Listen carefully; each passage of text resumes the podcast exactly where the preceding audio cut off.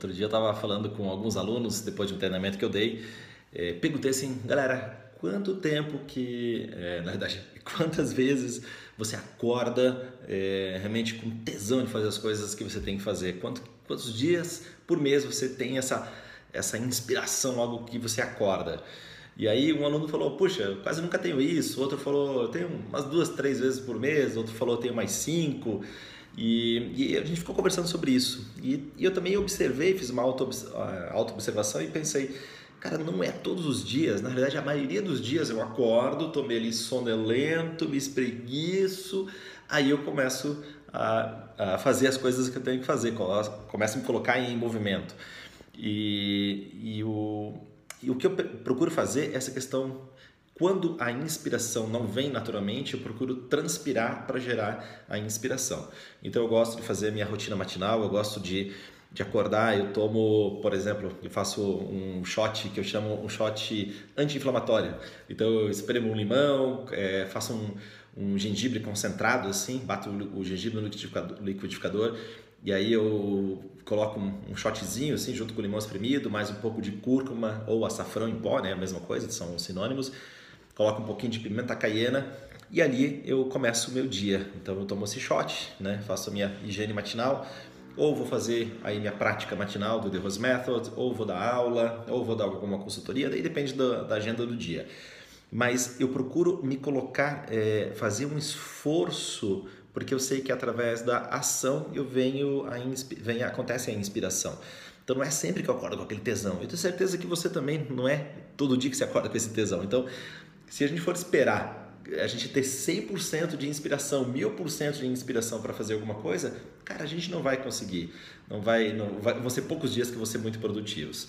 E eu faço isso então, coloco ali, porra, coloco em movimento, coloco em ação, vem a inspiração e aí eu começo a, a trabalhar de uma maneira muito mais efetiva. Uma coisa que eu faço também é no, na noite anterior eu já procuro deixar alinhado quais são as três principais coisas mais importantes que eu tenho que resolver no dia seguinte para já começar o meu dia em movimento, para já começar o dia em ação efetivamente, né? Para não ficar aquela coisa, ah, Deus, o que, que eu vou ver agora, né? Vou abro a internet, entro no Instagram, faço, fico dispersando, passa o dia todo, né? Então acaba que se não produz nada. Então eu procuro deixar já de, determinado dia anterior as coisas que eu tenho que resolver logo pela manhã, as coisas mais importantes que eu tenho para resolver na manhã seguinte. Outra coisa importante também, eu tenho o meu manifesto, né? o meu grande objetivo que eu quero alcançar. Eu sei as minhas qualidades, né? eu sei os meus valores, os meus superpoderes, né? eu quero poder compartilhar conhecimento, evolução, o máximo de pessoas que eu puder conseguir, que eu, que eu puder atingir. Né? Então, por isso, estou aqui gravando esse conteúdo para você, para você ouvir ou para você me ver, dependendo do meio onde você está. Ou seja, essas coisas vão, é, quando a gente tem um manifesto, um objetivo muito forte, a gente acaba gerando inspiração, né? Porque naquele dia que você não está muito inspirado, mas se você tem esse manifesto muito claro para você, fica muito mais interessante. Um dia, dois amigos meus, né, o Gustavo e o William, eles estavam falando sobre essa questão de propósito e eles falaram que eles estavam é, chamando o propósito de vida de manifesto e eu gostei muito dessa desse ponto de vista porque é a forma da manifestação, como você quer se manifestar. E é uma coisa que eu procurei incorporar na minha consultoria que eu faço com os alunos e com as pessoas que vêm me procurar para fazer esse tipo de orientação, né? tipo uma, uma, qualidade de consultoria, de mentoring. Eu procuro então trazer esse manifesto, essa coisa importante que a pessoa quer realizar na vida dele e como ela quer se manifestar para o ambiente à volta. Uh, também Outra coisa que me gera eh, aumento de energia pela manhã é como eu me alimento no dia anterior. Então eu sei é, precisamente que se eu consumir açúcar e se eu consumir glúten, eu vou acordar no outro dia cansado, mesmo que eu durma 7 horas, que mais ou menos é o meu horário, é o meu tempo de sono que eu preciso. Se eu dormir 7 horas, mas na noite anterior, no dia anterior eu consumir glúten ou consumir açúcar, cara, eu vou acordar no outro dia cansado.